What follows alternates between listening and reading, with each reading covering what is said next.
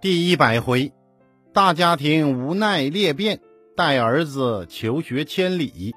上个大学好难呐，岭梅开后晓风寒，几度田衣怕已蓝。残菊犹能傲霜雪，休讲白眼向人看。开讲，我们书接前文，门捷列夫和他的小伙伴啊，讨厌拉丁文，就决定报复。怎么报复啊？他们把老师拉出来打一顿呢，这个呀还真不是。孩子毕竟是孩子。门捷列夫和他的小伙伴来到了离家不远的一个小土坡上，那里面长满了密密匝匝的野草。他们就把拉丁文书掏出来，立在一棵大树底下，然后啊一起向书本扔石头，一边扔一边喊着口号：“打死你个拉丁文！打死你个拉丁文！”门捷列夫看着大家砸得正起劲儿。忽然，他停住了，不要砸了，不要砸了，我们不如一起呀，撒尿吧，洗涤一下课本。孩子们呐，高声响应，他们用这种方式发泄对拉丁文的憎恶。砸完了也尿够了，孩子们高高兴兴的又唱又跳，又玩起了捉迷藏。在中学里呀，门捷列夫的表现还是很不错的，不过对老师呢，除了与他一起长途旅游的那位老师啊。学校里给他留下美好印象和回忆的老师非常少，其中仅有的就是俄语老师叶尔绍夫。叶老师写了个童话叫《神马》，被同学们广为流传，深受他们的喜爱。门捷列夫对这位老师充满了敬重，每次提起他都感到十分亲切。门捷列夫的中学时代呀，他的家里出了事，很大的事。在一八四七年十月。他的爸爸贫病交加，再也撑不住了，在郁闷中死了。三个月之后，他的大姐也不幸离开人世。在一八四八年的六月，他们家的玻璃厂啊被大火烧了，连仓库里面的成品都烧干净了。苦命的玛利亚一看呢，什么都没有了，算了，放弃家业，带上家人离开这个小村子。一家人的生活呀。从此困苦的不得了，怎么办呢？大难临头各自飞吧！玛利亚宣布分家，各自谋生去吧。咱们这个家呀，解体了。成年的姐姐就出嫁了，哥哥们也出去找活干了，家里只剩下门捷列夫和尚未出嫁的小姐姐丽莎。迅速的就由十九口的大家庭，转眼变成了三口之家。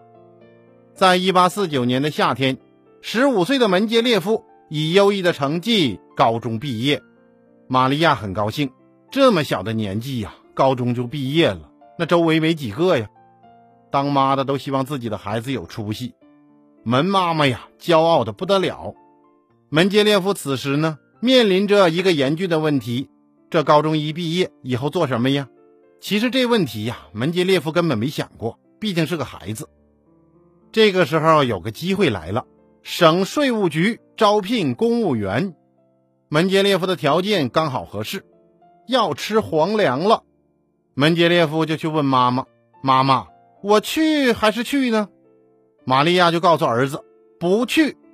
要是去了呀，估计呀就没有后来的门捷列夫了。”事实证明啊，玛利亚非常的有见识。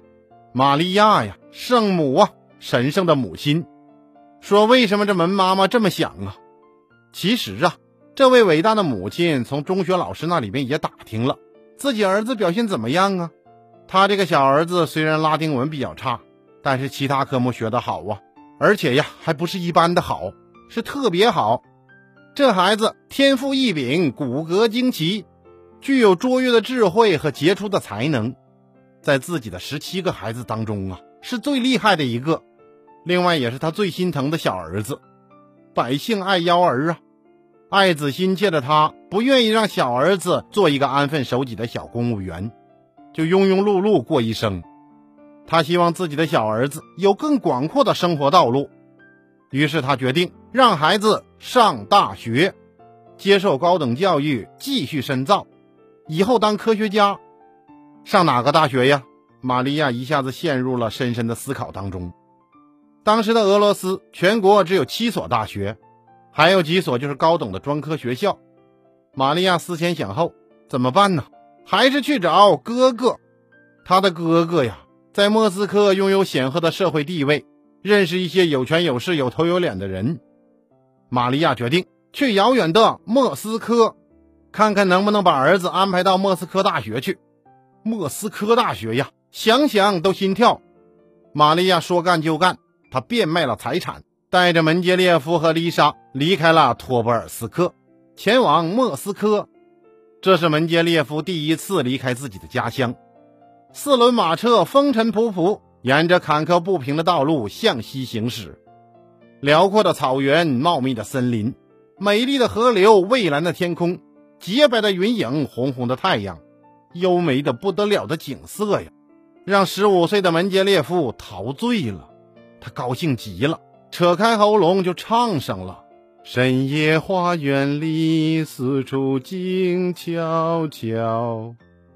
看着儿子兴奋的样子啊，门妈妈万分激动。虽然千里跋涉，路途遥远，但是怀揣着美好的憧憬，他们一点也不觉得旅途疲劳。一路上风餐露宿，就来到了大城市莫斯科。一家三口进城了。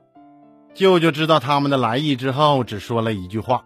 娘亲舅大，我会尽力的。然后就跑出去活动了。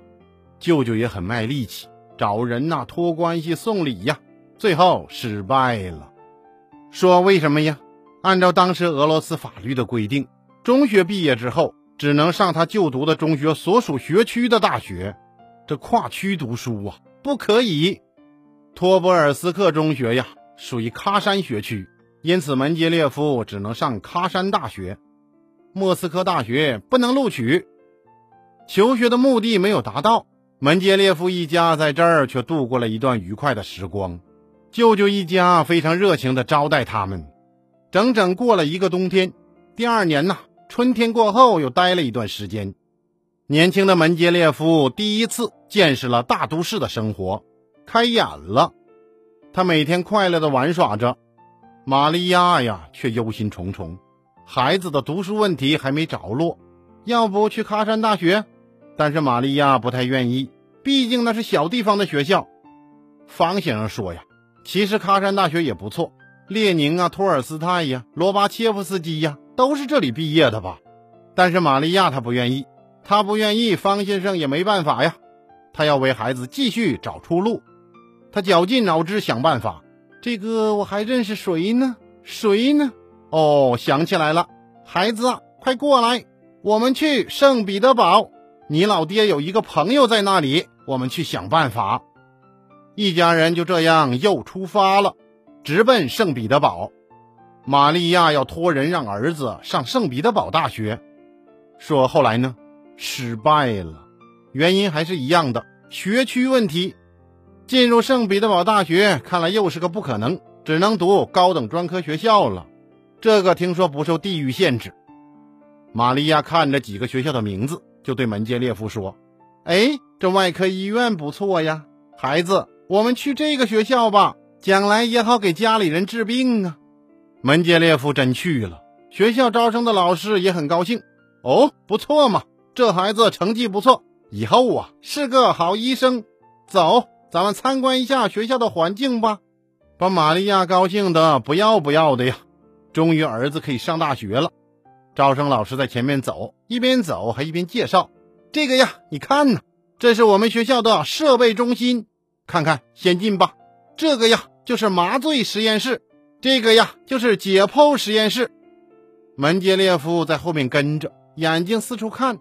到了这解剖实验室啊，感觉阴森森的，一具尸体在里面放着，一看就知道刚刚被实训过一次。说为什么呀？本节目考虑到青少年收听问题，此处省略一万字，您就脑补吧。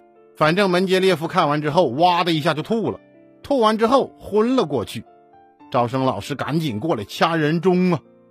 门捷列夫醒过来之后，撒腿就跑，玛利亚在后面就追呀，终于把他追上了。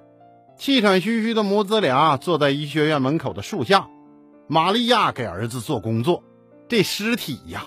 刚开始看呐不习惯，看久了就好了。医生啊，多好啊，受人尊重。门捷列夫的脑袋摇得像拨浪鼓一样。不行啊，解剖这事啊，我受不了。玛利亚劝了他一下午，门捷列夫的脑袋就摇了一下午。后来旁边过来一个老大爷：“您是学生家长吧？我呀，在远处看很久了，孩子的脖子啊，怎么了？一直摇啊，这是病啊，要治啊。”玛利亚只能苦笑着点点头：“谢谢哈。”上其他学校的路几乎就被堵死了，就只剩下一种可能了：上圣彼得堡第一师范学院，其实就是门老爹的母校。这所学校啊，有个好处，完全免费。玛利亚和儿子想了一下，只能如此了，就是他了。赶紧跑到学校的招办去打听。刚到校门口，看门的大爷就给拦住了：“站住，干什么的？来报名的。”学校今年不招生，我们是隔年招生，明年再来吧。看来呀，要打持久战了。玛利亚在学校的旁边租了个房子，这对母子啊，开始奔波于学校和住处之间，找关系送礼。最后啊，门老爹的一个同学出手相助，门捷列夫被录取为旁听生。旁听生就旁听生吧，反正啊，终于跨进了师范学院的大门。门捷列夫被分配到自然科学系，还获得了助学金。没过多久，学院代表大会确认了门捷列夫的学生资格。被派来的辅导员呐，掏出一张纸：“这个小门呐，签个字吧。”门捷列夫一看呐，上面写着：“本人接受圣彼得堡第一师范学院免费教育，毕业之后保证服从分配，在国民教育部所属的学校内教课。”每在师范学院学习一年，毕业后就要在被分配的学校工作至少两年。门捷列夫啊，掐指一算，我的天哪！我读完四年书，应该在师范学院工作至少八年，还不算留级，要不然这时间更长。怎么办？算了，签吧。干什么不吃饭呢？更何况啊，这是给自己的一个饭碗呢。圣彼得堡第一师范学院呢？是一个封闭的学校，学生的学习呀、生活呀都在校内。要想出校门啊，那可没那么容易，必须书面申请，经过督学签字才允许出去。因为学校里面实行的是军事化管理，吃饭、学习、睡觉、洗脸、齐不走都有规矩，严格的按照程序来。学生们的时间呢，被安排的满满的，基本上就没有自己的自由活动时间。学校还有一整套复杂的道德监督体系，对学生的言行进行监督。什么乱说政府坏话呀？怎么办？灭之！这个监督当然也不光是学生，教授们也包括在内。站在讲台上啊，必须高举皇帝的伟大旗帜，和军国主义、官僚主义保持高度一致。学校的口号就是培养完全可靠的教师。门捷列夫能不能适应这样的大学生活呀？我下回再给您说。